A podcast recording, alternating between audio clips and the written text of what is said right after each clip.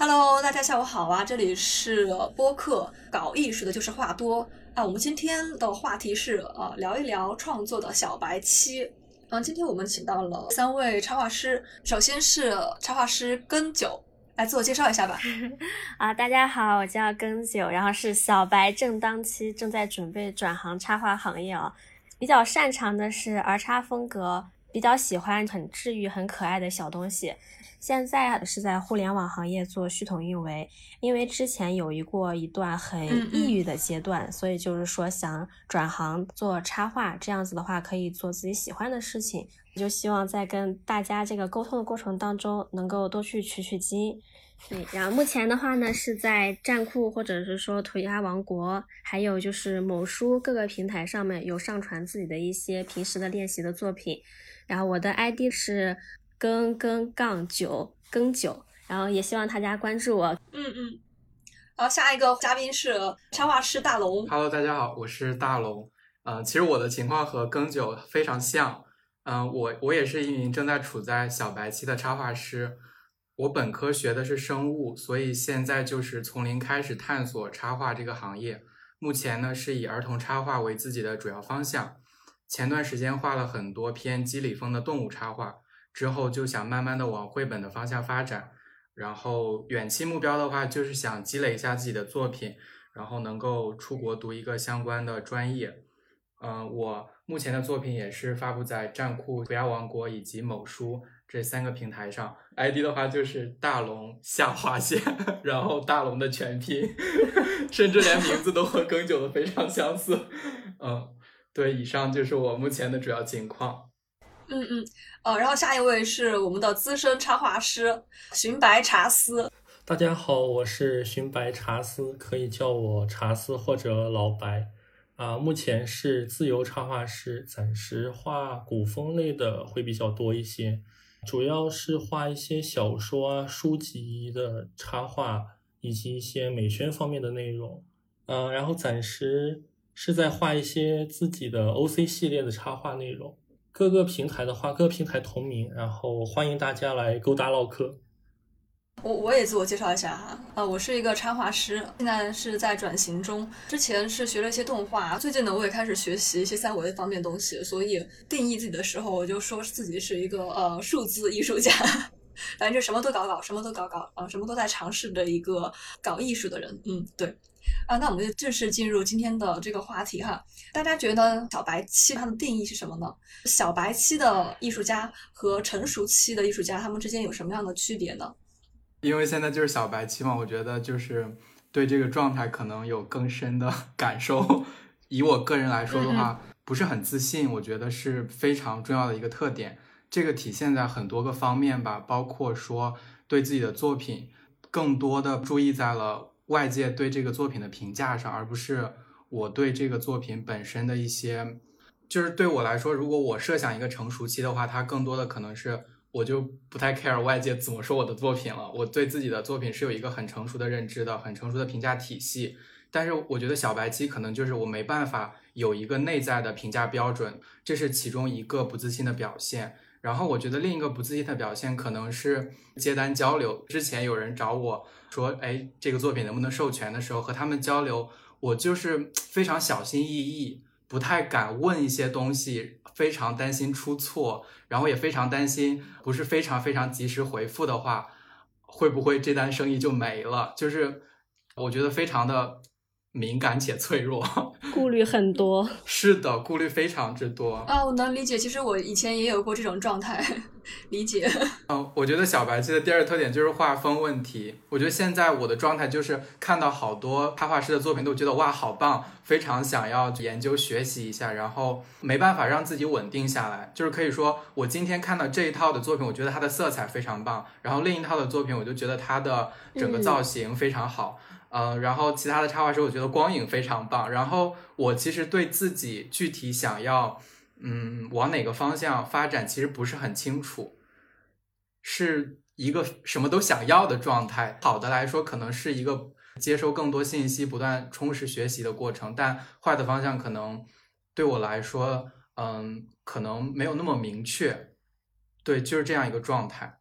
嗯，就是特别容易受外界的影响那种感觉。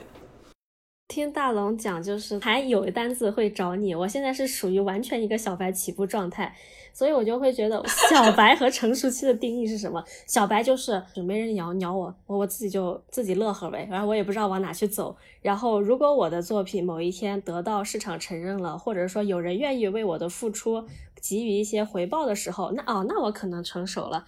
但是后来发现的话，可能。这个还是有一点不太切合绘画路程当中这个小白和成熟的一个定义。我现在觉得的话，就是当你知道自己想要去表达什么，你这个作品是你想要它以什么样的一个方式呈现，你可以把这个呈现的方式通过自己的能力也好，或者说什么其他的手段表现一个七七八八，这个作品有百分之七八十是你觉得跟你设想的可能相近的，那这个我可能。觉得就稍稍成熟一点了，会比小白一直在门外徘徊，不知道自己到底应该怎么去画会好一点。哦，嗯，对，我觉得这个非常之精准。哦，这这个定义，我觉得其实这个小白期要更早一点。刚刚大龙说的是小白期中的成熟期，是吗？跟九说的是小白期中的小白期。因为刚才大龙讲的时候，我就在想。其实我也会有那种，就是平时刷一些平台上面一些插画师的作品，就觉得哇，人家怎么画的这么好啊？这个细节塑造多么多么棒，他怎么就能把这个东西变形成这个样子？就也是会有那种什么东西都想要的一个心态，然后就反正还是会在就目前自己最希望改变或者说最希望改进的一个方向是哪一点，针对性的练一练。但是我有一个毛病啊，就是我每次去临摹别人的画的时候，可能临摹个两张、三张，我就有点临摹不下去了，我就特别想自己瞎画。哦，这个其实很正常啊，就是想从临摹切换到创作，这个才是好的状态。只有开始了创作之后，你看就会开始慢慢的脱离小白棋。对，就是有创作欲，而且是勇敢的去创作才行。很多就是很多人就是临摹的时候觉得临摹的可以，但是。呃，一到了自己创作的时候，他就会画的很难受，就画不出来的那种感觉。我反而是临摹的时候很难受。我也是，我我很多年没有临摹过了。我也是。所以成熟期的一个特点就是 临摹的数量逐渐下降吗？应该说，就是临摹的作用没有那么大了吧？可能是把学习的那些东西运用到自己的作品里面，而不会说是直接去临摹了。嗯，是的，是的，就是可能这个手法，我我看我就知道他大概是怎么去做，就不会根据他的公式来设定我的东西了。对，就是会有一个公式感，就感觉临摹别人的画是别人框好了一个框框在那里，你要去想人家这个框是怎么框出来的，然后把你自己塞到那个框里头。我现在的习惯就是说自己想画一个什么画面，自己先构思一下，然后哪里缺去找对应的参考。嗯嗯，我觉得这个是一个比较合理的路径，能学到更多东西。对，是的，我觉得我现在就是，呃，有了一个想法或者想画一个什么东西之后，我现在的做法就是大量的找参考，然后看不同插画师的作品。我觉得比我机械的临摹一些东西会来的更好一点，因为可能看的过程中也会有新的灵感产生，然后不同的作品的话，嗯，你会学到不同的地方。如果单纯的临摹的话，我反而会觉得我在浪费时间，可能就是觉得进度太慢也会让我焦虑。因为我觉得临摹虽然对我来说是一个打基础，但是好像我又不甘于这样枯燥的打基础，它会让我觉得我好像太慢了，然后就会加重我的焦虑感。所以我现在都是直接找参考看很多。呃，我我是这样觉得，就是不是每一个风格它都要求非常非常扎实的基础的，有可能你的风格是比较抽象一点的，它其实对那种美术基础的要求没有那么高，就是看你还是要看你的从事的方向，最终画面出来要好看，要和谐。嗯，对对。我觉得在小白期的时候，其实正是各种尝试的时候吧，应可能那个时候没有那么明确的目标，也是属于正常情况下。技能树的话，就那个时候可能各种的基础技能都想尝试，都想学习一下，然后再之后才会说，呃，在这一段时间内觉得哪个适合自己，找一个自己喜欢的方向，然后再以这个方向做一个主要的职业，其他的技能，然后再在这个枝干上发展。这个是我那时候经历的一些东西吧。嗯嗯，我也经历过这种时期的。就我说一下自己吧，我觉得我现在处于一个不是小白的小白期。我是大概从前年就二零年开始尝试转型呢，就不想单纯做一个插画师，因为我真的画画太久了。就是后面我就会发现，我一开始去画，嗯，基本上那个结果就没有办法太脱离我的想象。绘画的过程对我来说就没有那种新奇的感觉了。然后我就开始嗯，不断的学新东西，想融到我的创作里面。我在除去画画之外的其他技能，其实还是白纸一样的状态。所以我觉得小白期其实是从某种定义上来说是一个比较有意思的时期。但现在的我跟当初的纯小白时期呢，有一个区别就是我不太容易受外界的影响了，大概知道自己的风格上是需要什么样的东西，我就去冲着我这个需要去学，而不是说别人觉得这个好，然后我才去学。我觉得现在可能就是更清楚自己到底想要什么了，然后外界的其他一切就是都可以不要在上面花费精力，我想做的事情也会做得更好。我觉得这个状态还挺好的。对，其实就是真正小白期的时候，就是第一次小白期的时候，就会经历很多那种精神上的内耗。是的，其实把那个内耗的时间去掉，进步的非常快，就沉下去。所以感觉感觉那个时候很难免会受到影响，比如说有些评论啊。那些奇奇怪怪的评论，自己会非常非常的在意。你虽然说是看了以后觉得啊我不在意，但其实你晚上可能心里面还会去想他。对，真的。对对，就现在的话，可能看看过之后就拜拜了。是的，是的。你背个拳击，打过太多次了，你这肌肉你就已经硬起来了。无所谓了，不好意思，这块皮糙肉厚，没感觉了。对对对，都都感觉你要不换一个方式来说嘛？哦，我可以问一个问题吗？先。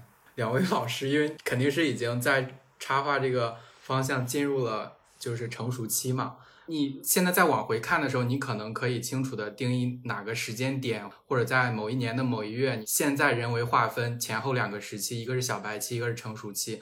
但是当你在那个当下的时候，你会有没有一种就是像开窍的感觉？好像哎，我好像和昨天的我突然非常不一样了。然后你就当时就意识到了自己好像。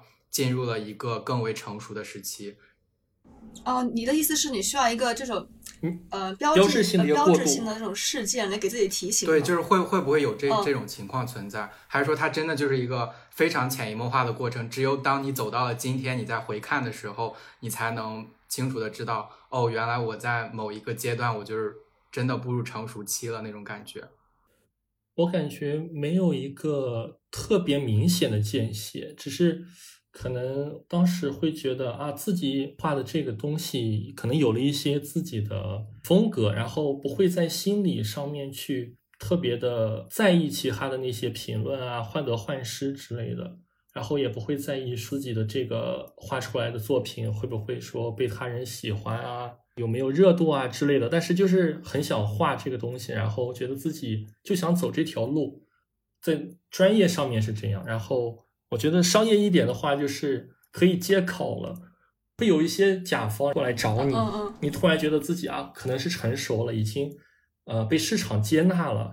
啊，嗯嗯。就跟嗯查斯说的一样，就是心理上的过渡其实是潜移默化的，就是你稳步上升的，啊，但是外界对你的认可它是波动性往上涨的。比如说你突然得了个大奖，或者说是你突然得到了某个 title，或者说你突然接到了一个大的项目，商业上的价值它是突然往上升的。是的，突然一下就来了。嗯，嗯，是这样的，就是你的项目来了，你在这个行业里面可能就真的站稳脚跟了。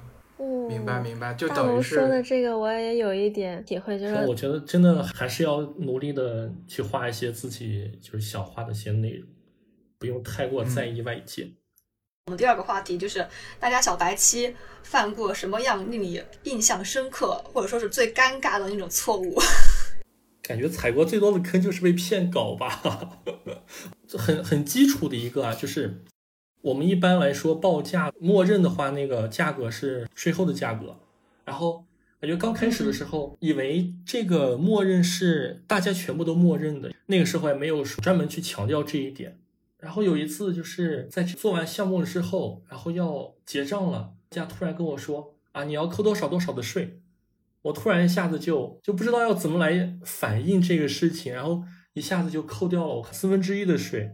确实，我我我想说，就是对我们那个对我们这些画师来说，我们报的其实是我们的税后，但是在法律上来说，法律合同上来说，它其实那个价格它就是税前，嗯，所以这个一定要说清楚。所以后面就签合同的时候，就基本上都会明确说税后的价格，税或者是怎样的，就都会明确的表示出来。这个坑我也踩过，确实是这样的嘛？就是那个项目呢，呃，一开始合作很愉快，但是他觉得后面打款的时候，我特别不开心，就是因为这事儿。所以就是在合同那个环节要看明白、说清楚，是吗？对对对，一定要标明。对，就是一开始就要说好，不然别人开始就默认你就是税前。是的，然后还有好多那种类似于 PUA 的一些事情，他就会跟你说啊，你是一个新手啊，虽然我们找你画这个东西，但是你能不能画，你要自己心里清楚。然后你现在还年轻，不要不要谈钱，你的这个稿费你不要这么多。你跟他谈钱，他和你谈情怀，印象深刻。对对，就这种特别讨厌，就是他自己心里清楚的很，他自己心里全是钱，哎，跟你谈的时候你就全是情怀。我觉得我踩过的一个坑就是接无偿，啊，真的不要接无偿。因为我之前也不知道自己一个水平大概是到哪里了，然后在某书上面，就是那种自己私人的人设那种稿子下面，约稿的那个帖子下面回复了一个，然后就有很多想要约无偿的人过来找你，然后我当时就挑了挑了一两个，先想画画试试水，然后结果发现真的是，嗯。就他会给你一些他关于自己设定的一些需求，但是画的过程当中就属于你也努力了，然后对方可能也觉得并没有达到他的一个效果。啊，怎么怎么说呢？无偿的话，其实很容易遇到不专业的甲方。反正白嫖嘛。这 种甲方可难伺候了，就专业的就是给钱的甲方都没有那么难伺 候。虽然没有钱，但是我们要求多呀。大龙有没有类似的经历？啊，我不知道算不算尴尬。就是前几天有人找我那个要插画的授权，然后要签合同的时候，嗯，他问我要身份证的正反面照片，我以为只需要提供身份证号码就可以了。然后他要照片，然后我就其实有点担心，我在想他会不会是个骗子。就是我我因为第一次接嘛，然后我就觉得好担心自己的个人信息怎么样怎么样，觉得身份证号码还挺。还挺隐私的，然后我就把照片打了个码发给他了，然后他后面就要求我把码给去掉。你你可以在那个证件上面，然后打个水印上去。你比如说是什么什么什么项目，只可以用在什么什么项目上面。仅限于什么什么使用。哦，明白了，明白了。对对对，好的。呃，身份证其实挺正常的，只要对方是正经的甲方，你就放轻松。好的，对，实在不行可以打个大大的水印放上去。嗯，我聊一下我的小白棋犯的错误。我觉得最大一个错误啊，包括我现在看到，就是强迫自己每天都要画画啊，这个是一个坑吗？不是说坑吧，这种强迫性的画画和你真的内心想画画是不一样。举个例子，我不是一直有一个人体的点评群吗？嗯，然后我就会发现有就有一些人哈，他是他是每天都一定要给自己设一个很高的数量。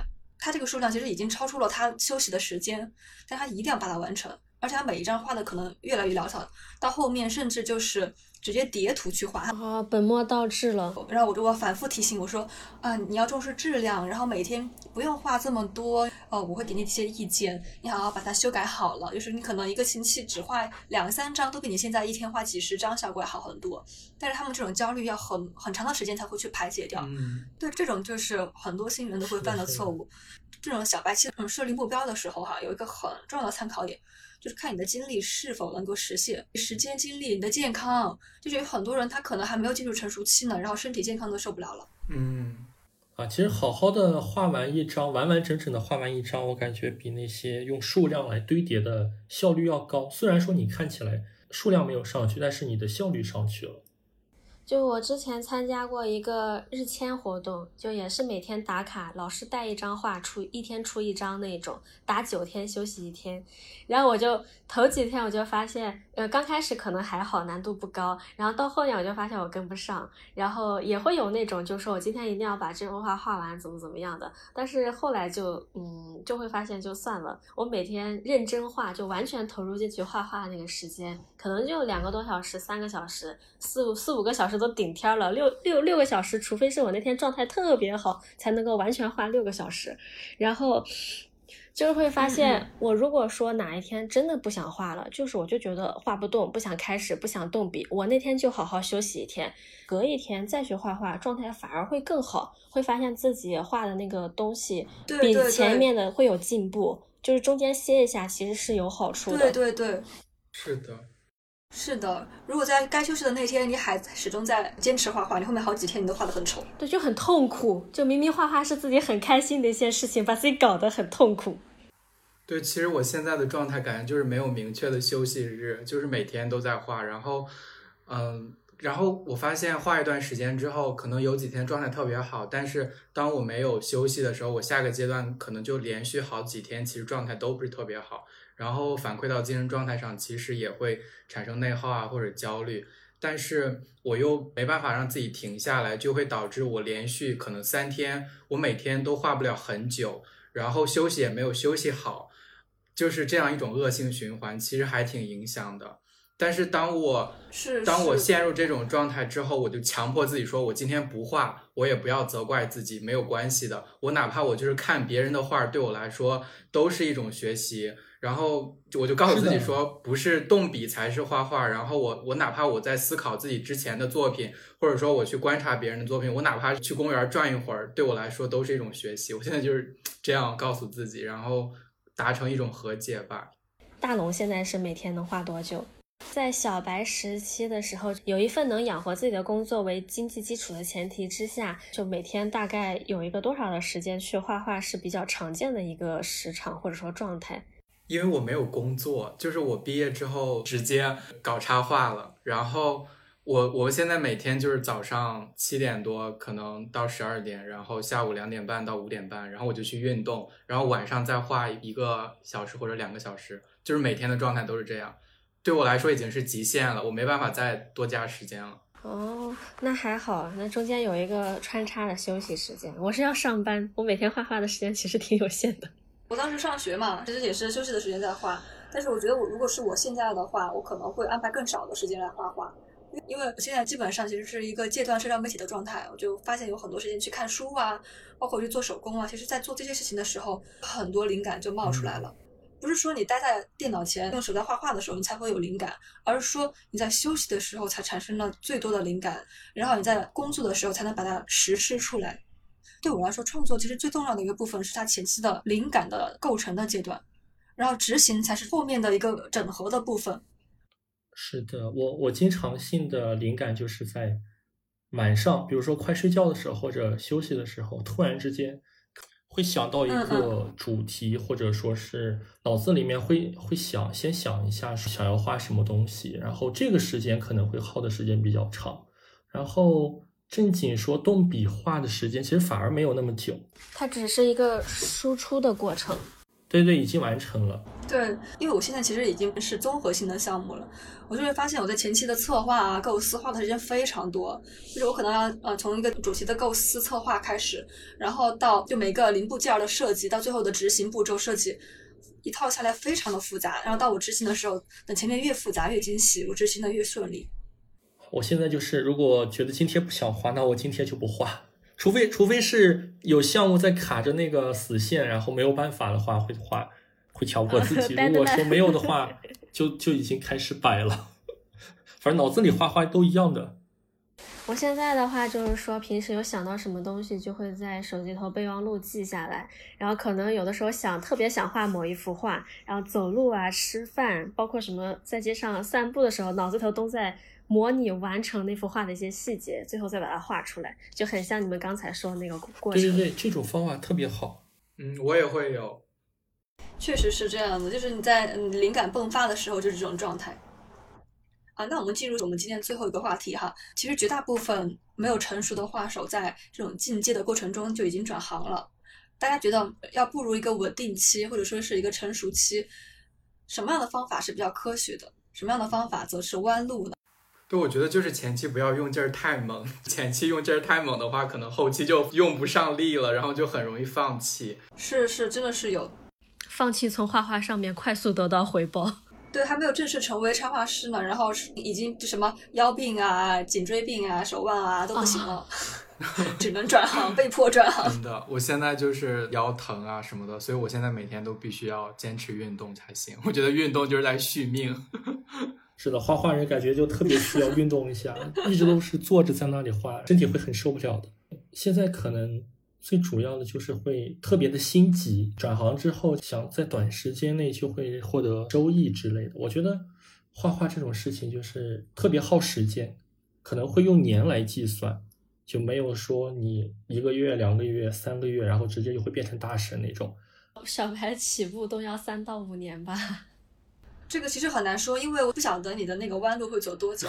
天哪，对吧？就是你要把精神内耗把去掉，都已经要花很多时间。这个不是说你要消除就消除的，这个是需要去训练的。有有的人他可能一生都没有办法消除，然后就转行了。有时候可能会觉得，嗯，突然一下子就会开窍，就像前面说的。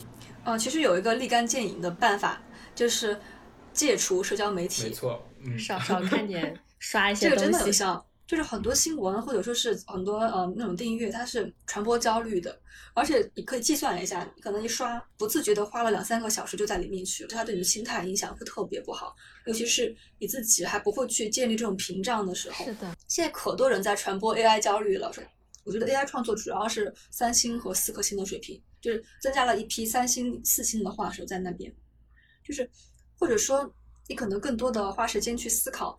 怎么样去真正的享受创作的过程，或者说是你怎么去寻找区别于 AI 的个人的特征？这种就是你可能更多的花时间去做这些事情，而不是人云亦云就特别焦虑啊，感觉哦马上就要转行啦这些。还是要建立自己的那个一个价值体系，知道自己在往哪边走就好了。